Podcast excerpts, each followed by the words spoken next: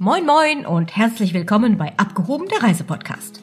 Heute dürfen wir noch einmal Christoph begrüßen, der schon mal hier bei uns zu Gast war und uns damals von seiner Quarantäne in Thailand berichtet hat. Heute allerdings liegt unser Ziel viel, viel näher. Wir lassen das Flugzeug einfach stehen und fahren mit dem Auto in die wunderschöne Region Südtirols. Von Gaumenschmaus bis zu Extremsportler Traumgebiet.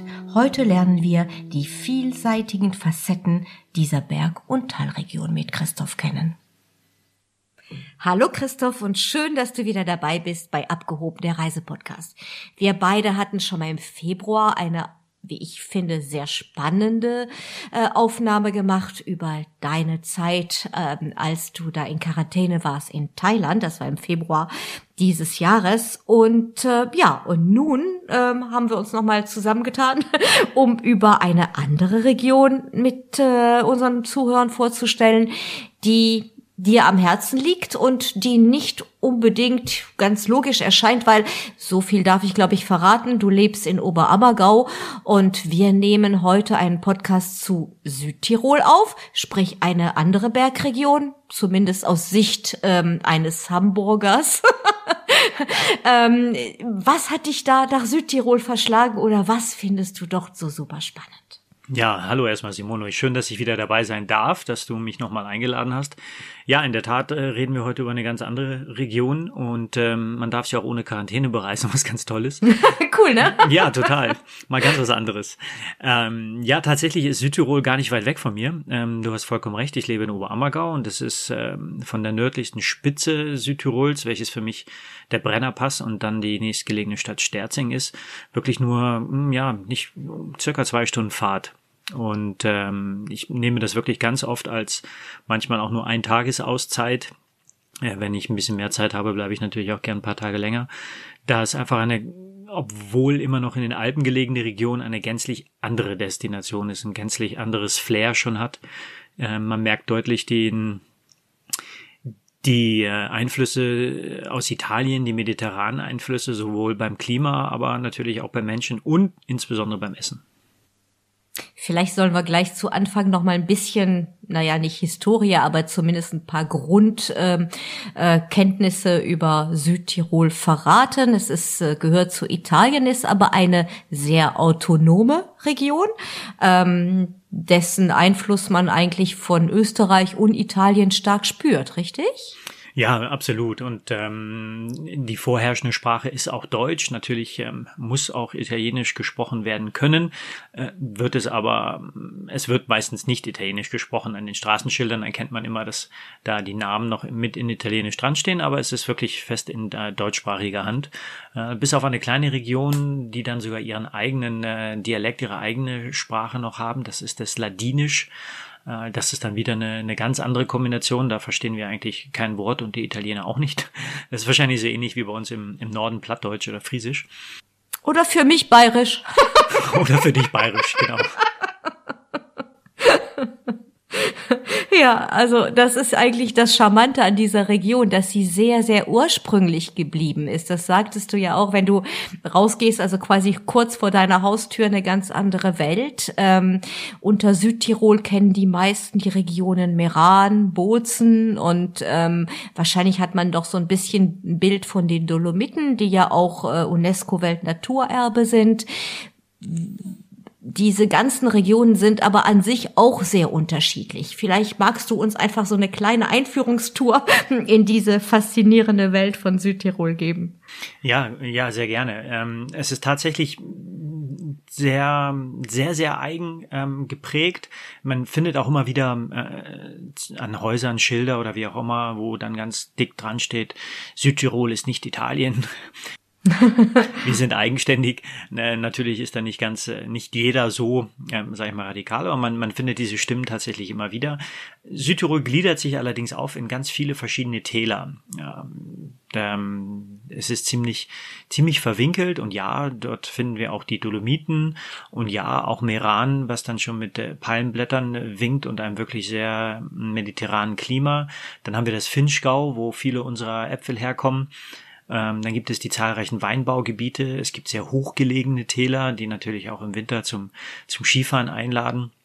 Und dann geht das Ganze ähm, weiter unten über in das Trentino. Da verschwimmen dann auch so ein bisschen die Grenzen des Trentino Alto Adige, wie die beiden, äh, ich weiß jetzt gar nicht, Regierungsbezirke äh, sich nennen fließen eigentlich ineinander über und bewerben sich aber auch äh, gleichzeitig gemeinsam, zusammen sogar mit Tirol in Österreich.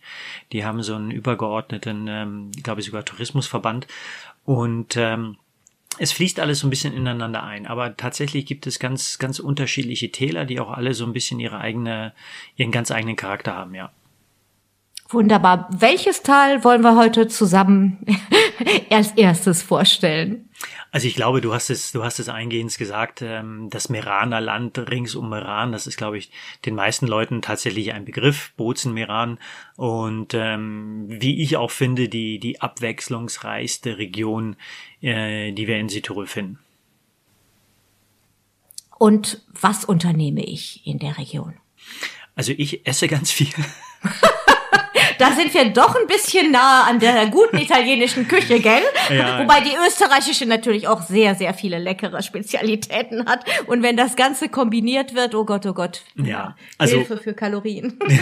Nein, also äh, Spaß beiseite. Man merkt es ganz deutlich. Wir waren vor ein, ähm, ein paar Wochen erstmal wieder unten und dann ist es äh, bei uns schon, schon ein bisschen kühler nachts. Die, die, die Nächte sind schon ein bisschen frisch und ähm, man kommt im Iran an und es hat einfach, es ist einfach immer ein paar Grad wärmer. Und das lädt natürlich äh, zu allen möglichen Aktivitäten ein, ob es ähm, wunderbare, traumhaft schöne Wanderungen gibt, also bis hin zu wirklich hochalpinen Touren. Südtirol generell und natürlich auch rings um Iran lädt immer wieder ein zum Radfahren.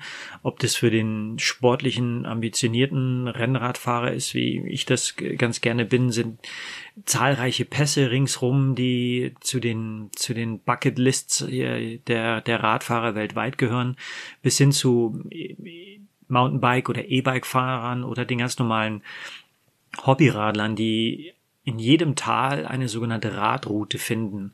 Ganz äh, Südtirol ist vernetzt durch Radwege, die auch nicht immer oder nur in den seltensten Fällen eigentlich an, an den Bundesstraßen, an den Hauptstraßen liegen, sondern meistens immer abseits, entweder am, am Rand, äh, schon am halb ein bisschen am Berg oder an den Flüssen und Bächen, die durch die Täler ziehen.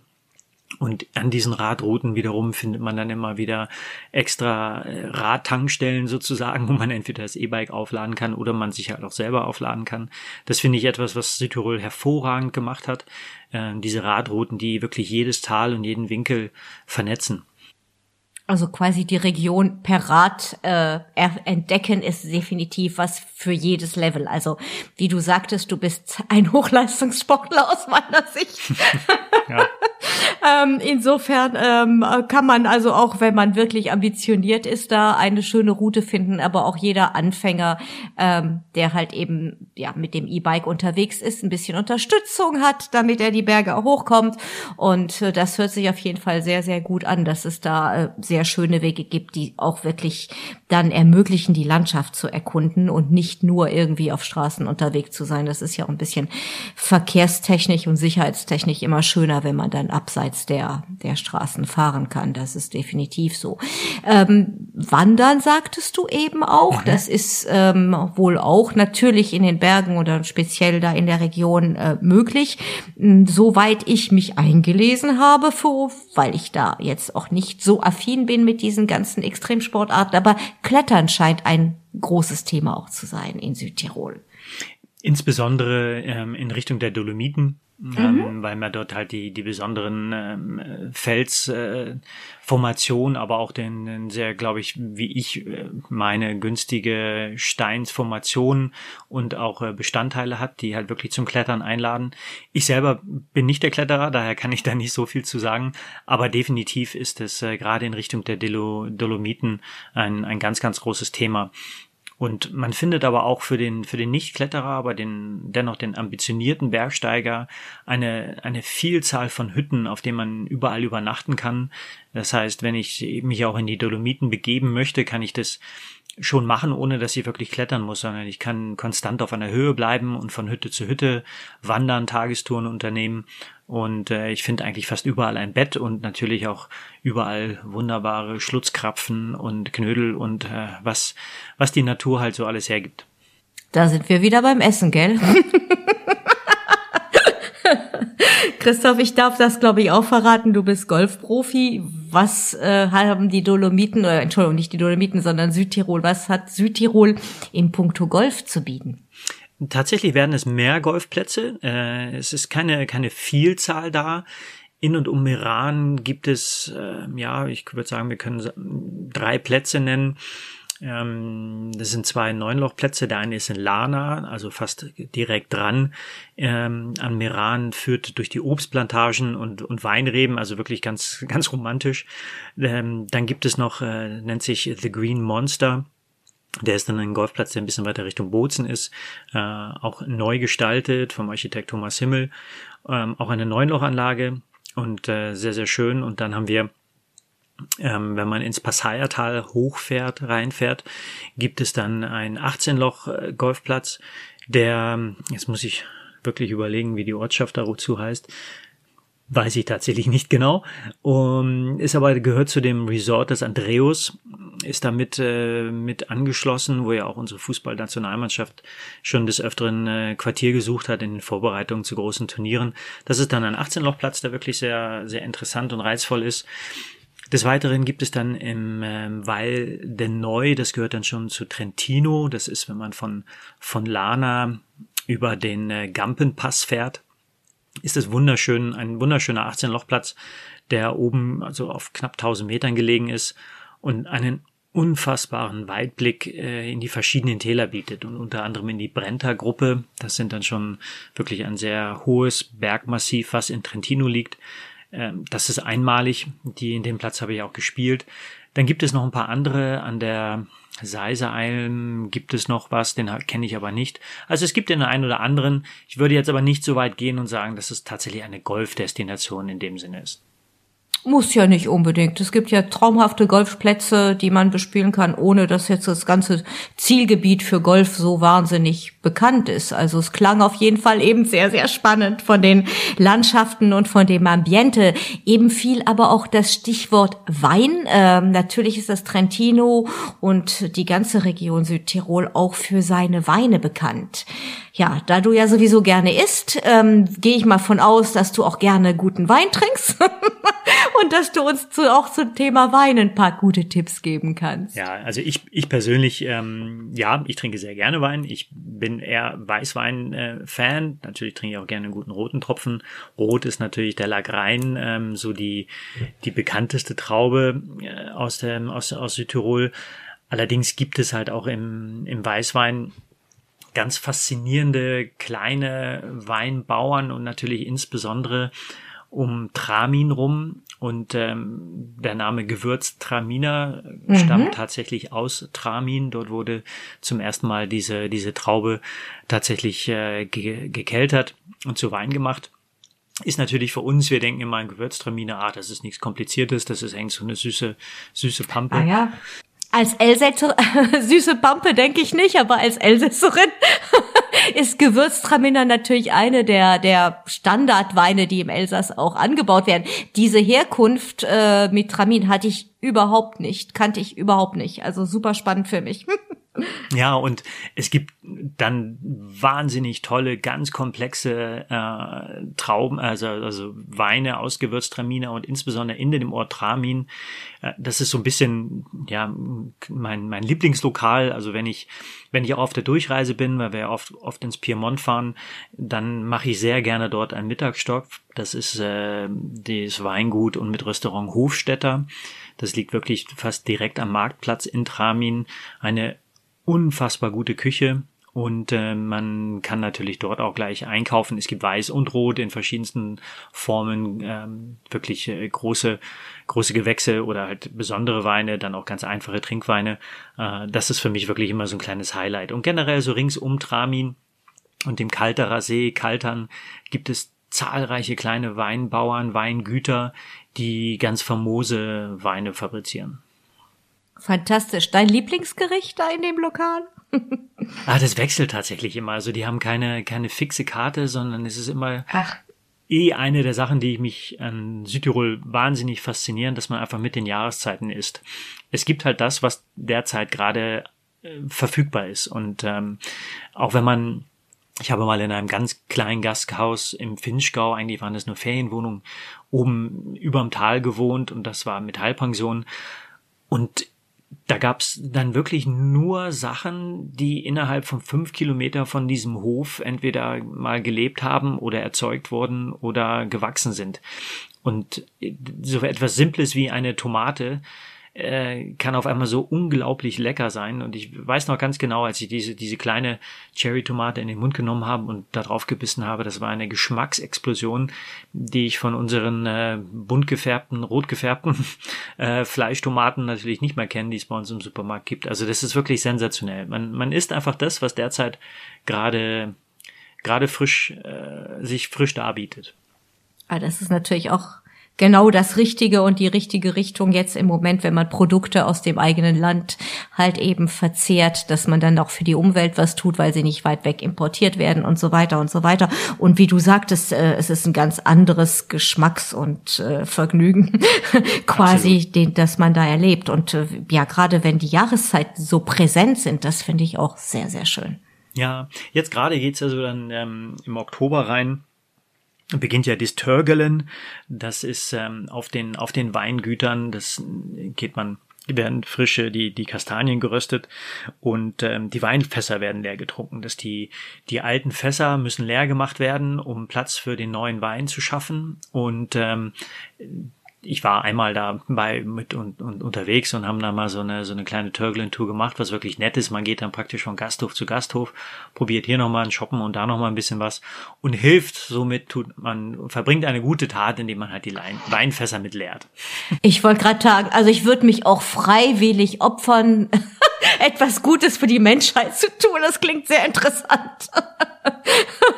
Also das ist bestimmt, äh, ja, das ist bestimmt sehr hart, kann ich mir auch vorstellen. Also kann es werden, ja. Ja, genau. Wenn die Tour dann etwas länger andauert, dann muss man wahrscheinlich auch ein bisschen trinkfest sein. Mhm.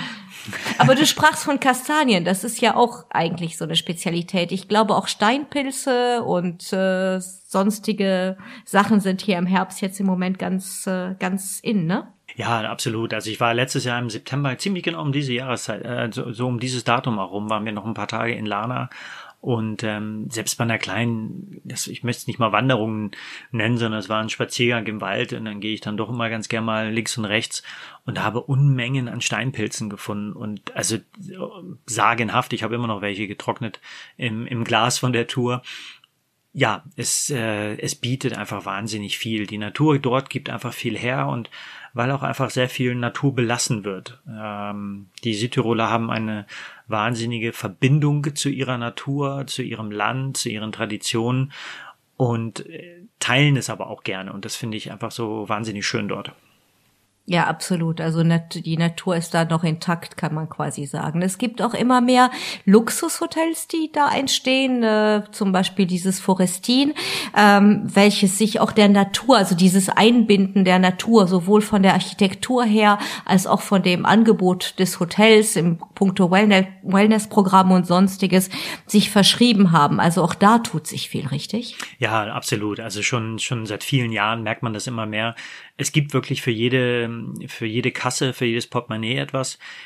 Ein Haus, was äh, ich noch nicht besucht habe, was immer schon mal auf meiner Liste war, liegt relativ weit oben am Berg, auch oberhalb von, äh, von Lana und Meran. Und dort gibt es, äh, da geht es darum, dass man auch tatsächlich so ein bisschen die, ähm, Digital Detox äh, Zeit verbringt. Also Telefone sind nicht erlaubt. Es gibt keine Telefone auf den Zimmern. Es gibt keine Fernseher, aber es gibt sehr viel Natur und tatsächlich auch einfach mit dem, mit dem Hinblick, dass man sich wieder diesem Ganzen mal ein bisschen nähert und äh, die Sorgen oder beziehungsweise den Alltag, der uns ja mittlerweile mit dem Mobiltelefon immer begleitet, einfach mal beiseite lässt. Und ähm, ich glaube, dass das auch in Zukunft immer mehr ein Thema wird, ähm, da wir ja doch alle uns sehr abhängig gemacht haben von diesen Geräten. Und ähm, da gibt es da einiges in diese Richtung. Und ähm, auch generell so die Bauten der Hotels. Ich finde den, den Baustil generell in Südtirol wahnsinnig faszinierend. Die, die Verbindung von Moderne und äh, der Kultur von früher. Es gibt ganz wirklich wunder, wunderbare Bauten. Ähm, und ich habe jetzt neulich erst, ich habe mit dem Fahrrad eine Alpenüberquerung gemacht und bin natürlich auch durch, durch Südtirol. Und ich habe an einem ganz kleinen Hof gehalten, habe gerade noch mit Ach und Krach äh, ein Bett im Kinderzimmer der Vermieter bekommen, weil sie mich haben gesagt, wenn wenn wir dich jetzt hier nicht aufnehmen, dann wirst du nichts mehr finden und auf der Straße lassen wir dich nicht. Und dann durfte ich da übernachten, wie auch immer. Ich durfte bei den bei den Herrschaften in der Stube frühstücken und äh, der, der Herr des Hauses war früher auch Schreiner und hat mir ganz stolz seine, seine Zirbenholz, ähm, sein Zirbenholzzimmerstube gezeigt, was er halt auch selber gemacht hat und dann auch ganz bewusst mit der Betonung, es wäre ihm nie ein anderes Holz ins Haus gekommen, weil sie einfach nur das nehmen, was um sie herum wächst. Und das war halt diese Zirbenkiefer. Und das fand ich halt auch einfach wieder so schön, dass man selbst in der Einfachheit, in diesen Einf bei, bei, bei normalen Menschen immer diese Verbindung da ist zu der Natur und zu dem, wo sie herkommen und was um sie rum entsteht. Also diese Naturverbundenheit und diese Heimatverbundenheit ist natürlich absolut faszinierend. Aber wie du das gerade eben auch beschrieben hast, diese Gastfreundschaft ist ja irre. Ja, das ist wirklich unglaublich. Also du musst es dir vorstellen, ich kam mit dem Rad aus der Schweiz, hatte vorher geschaut, ja, im Finchgau waren schon noch Zimmer verfügbar und ich habe gedacht, ja gut, dann fährst halt hin, wirst schon was finden ja, Pustekuchen. Ich habe natürlich nichts gefunden und jetzt wurde es langsam dunkel und dann habe ich an einem kleinen Haus gehalten, da stand draußen Zimmer dran und klingele. Dann kommt die Dame runter und sagt, nein, tut mir leid, wir, wir haben wirklich nichts mehr. Und ich so, hm, hm. Aber sie würde jetzt mal eine Freundin anrufen. Dann hat sie die Freundin angerufen, die hatte dann aber auch kein Zimmer mehr. Dann kam sie wieder runter, hat mir das berichtet und dann meint sie, ah, jetzt ruft sie nochmal bei, bei der Gemeinde an, rennt die Treppe wieder rauf, telefoniert kommt runter und sagt, nein, bei der Gemeinde ist auch nichts frei. Es gibt keine Zimmer mehr im Finchgau. Ich so, oh, okay, dann wird es spannend. Und dann, oh Gott. dann, dann mustert sie mich so von oben, von, von oben bis unten, ich in meinen Radklamotten, ähm, gerade acht Stunden auf dem Rad verbracht. Und dann sagt sie, naja, also sie hätte vielleicht noch, also eine Möglichkeit könnte es ja geben, wenn es mir recht wäre, ich könnte es mir anschauen, das alte Kinderzimmer von ihm, boom, da könnte ich ja mal reinschauen, ob das was wäre. Und es war halt wirklich sehr cool. Original bei den Herrschaften in deren eigenen Wohnung. Ich habe deren Bad mit benutzt. Ja, ja. Und äh, da hat du hast denen, glaube ich, einfach nur unendlich leid getan in dem Moment. Ja, das war mein Dackelblick wahrscheinlich. Ja. Tja, das kann manchmal gut wirken. Ja, und, und es ging so weit, dass ich dann, also ich habe das, sie haben mir ein Zimmer gegeben, ich habe mit, mit dem Haus ja noch ein Bierchen getrunken und dann haben sie gesagt, Mensch, du musst ja noch was essen, ähm, die Pizzeria ist aber zwei Kilometer weg, mir fahren dich da schnell rauf. Oder du kannst auch das Auto haben von uns und fährst selber hin und äh, kommst dann nachher heim. Also es ist wirklich unglaublich, wie entgegenkommen die Menschen sind. Absoluter Wahnsinn. Ich wüsste nicht, wo dir sonst sowas noch passieren kann, dass dir, dass dir jemand, den du gar nicht kennst, sein Auto anbietet, nur um nochmal irgendwas essen zu gehen. Also da können wir uns eine ganze große Scheibe von abschneiden, weil im Punkto Gastfreundschaft, wenn man sieht, wie nett die Leute da sind. Absolut irre. Christoph, ganz am Anfang sprachen wir über die verschiedenen Täler. Welches andere Tal würdest du unseren Zuhörern noch gerne näher bringen? Ich war vor, das ist jetzt drei Jahre her, war ich mal im Arntal. Und ähm, das Arntal ist ziemlich weit nördlich gelegen. Also wir stellen uns vor, wir kommen über den Brenner, fahren nach Sterzing und dann fahren wir kurz vor Brinks, Brixen, fahren wir links ab, dann äh, praktisch Richtung Osttirol und ähm, Richtung Dolomiten und dann geht es irgendwann mal rauf ins Arntal. Und ähm, da muss ich ein, ein Haus hervorheben, wo wir dann gewohnt haben, das ist der Bühelwirt. Das ist ein absolut faszinierendes kleines Hotel, was ich mal über die Plattform Urlaubsarchitektur gefunden habe. Und die haben dann, ich glaube sogar 2018 oder 2019, den deutschen Design Award gewonnen. Ähm, und es ist, war früher ein ganz normales Gasthaus und wenn man von vorne davor steht, ist es, sieht es auch noch immer danach aus. Und hinten dran wurde ein Neubau ähm, gestellt und auch wieder alles in Holz gemacht und jedes Zimmer ganz individuell äh, mit einem wunderschönen Saunabereich oder Wellnessbereich. Und dieses Ahrntal ist praktisch ein, eine Sackgasse. Also man kann wohl über einen Pass mit einem Mountainbike, über eine, über eine Gravel Road, aber dort war dann für uns, für die Autofahrer erstmal Ende. Und das fand ich an, äh, nicht nur aufgrund dieses wunderschönen Hotels und Hauses, aber auch so ein, ein wunderschönes Tal, was halt auch gerade insbesondere wieder äh, tolle Wanderungen und dergleichen bietet. Vielen Dank für den Tipp. Genau das wollen wir ja in diesem Podcast weitergeben. Einfach ein paar schöne persönliche Erlebnisse, ähm, die wir dann mit den Zuhörern teilen. Denn äh, was gibt es Besseres als eine Empfehlung, wenn man schon sehr schön selber was erlebt hat und äh, das einfach auch so weiterempfehlen kann. Das ist, glaube ich, das Beste, was es gibt. Ähm, denn eine Region lebt ja zwar von der Schönheit der Natur, aber die Gastfreundschaft, die wir ja schon mehrfach rausgehoben hervorgehoben haben, hervorgehoben haben und auch äh, die Hotellerie spielen ja eine wichtige Rolle im Wohlfühlfaktor eines Urlaubs. Also nicht nur die Aktivitäten, sondern auch wie man da halt eben logiert und äh, ja, wie man da unterkommt. Das ist schon sehr, sehr wichtig ebenfalls. Für Leute, die jetzt wirklich nochmal intensiv, also die Dolomiten kennenlernen wollen. Wir haben bislang sehr stark über Wandern, über die Sommerprogramme, also über das, was möglich ist im Sommer gesprochen. Nun gibt es natürlich in solchen Bergregionen immer zwei Jahreszeiten mit zwei total unterschiedlichen Erlebnissen. Wie oder was können wir empfehlen für Winter, Skif also für Winterurlaub und Skifahren?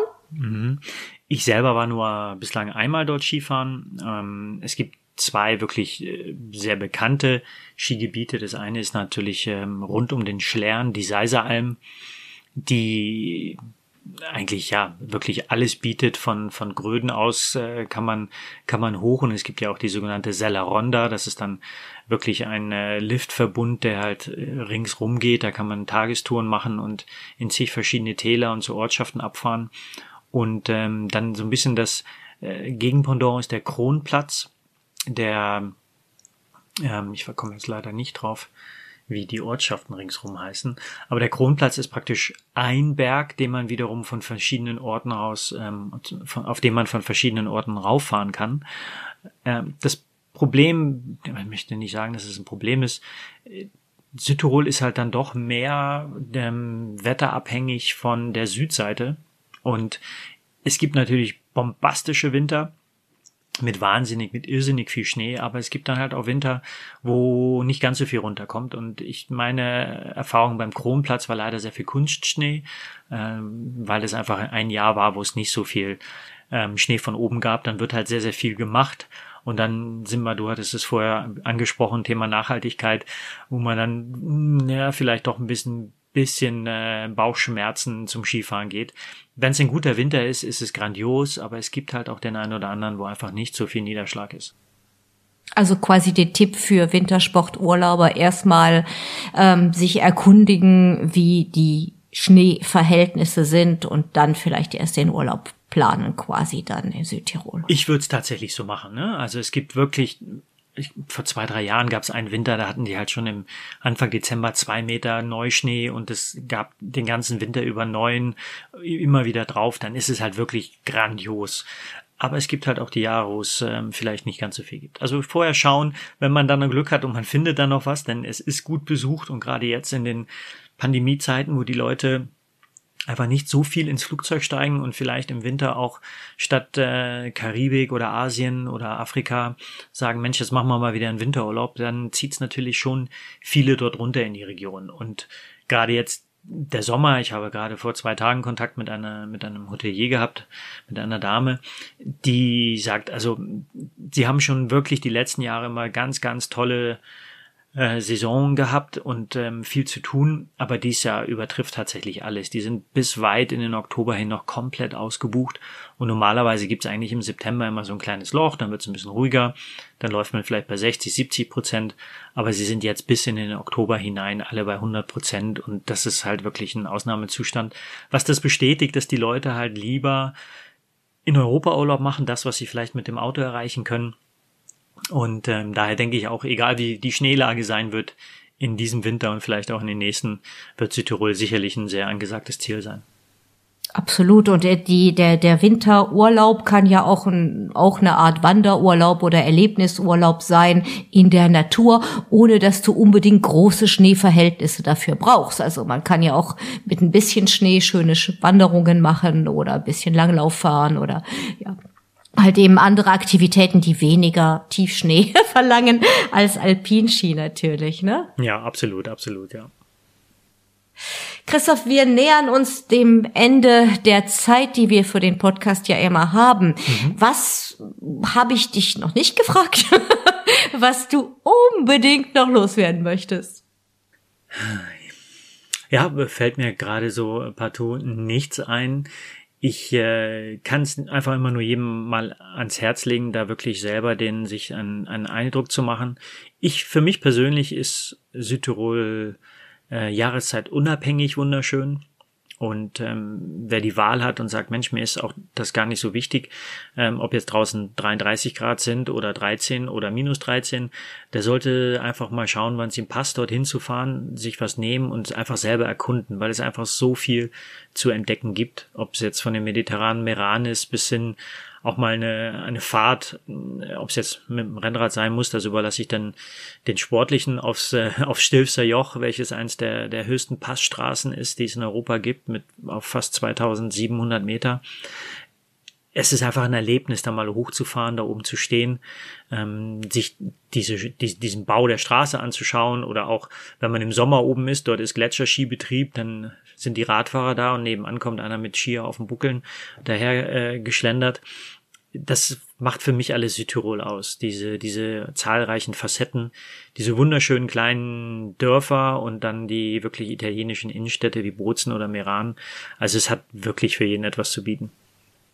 Absolut. Also was ich heute von unserem heutigen Podcast mitnehme, ist, dass es einfach unglaublich freundliche Menschen sind, eine wahnsinnig schöne Natur, äh, dann dazu noch super Weine und super kulinarische Genüsse und dazu noch ganz viel Aktivitäten. Also wer kann es schöner haben? Und wie du sagtest, es scheint eine total entschleunigende Region zu sein. Ich muss sagen, meine Kenntnisse beschränken sich auf Meran und ähm, alles andere drumherum scheint unheimlich viel ähm, ja dazu beizutragen, dass man sich wieder ein bisschen reconnecten kann mit der Natur und auch ein bisschen den Alltag einfach mal vergessen kann, ähm, schon alleine durch die Umgebung und äh, durch diese wahnsinnig schöne Natur und diese Erlebnisse, die man da haben kann.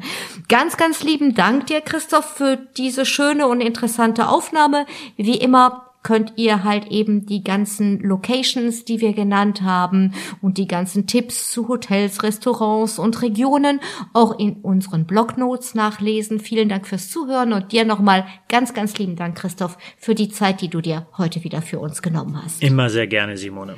Vielen Dank. Macht's gut. Tschüss. Tschüss. Christoph, tausend Dank, dass wir Südtirol mit dir erleben durften. Wenn euch jetzt auch die Reiselust gepackt hat und ihr noch etwas nachlesen möchtet, dann schaut doch die Highlights der heutigen Folge in unseren Shownotes an. Wir freuen uns natürlich auch, wenn ihr unseren Podcast teilt und uns auf den Social Medien Kanälen folgt. Zum Jahresende bereiten wir gerade noch ein Weihnachtsspecial vor und freuen uns riesig, euch den bald vorstellen zu dürfen. Bis bald, eure Simone.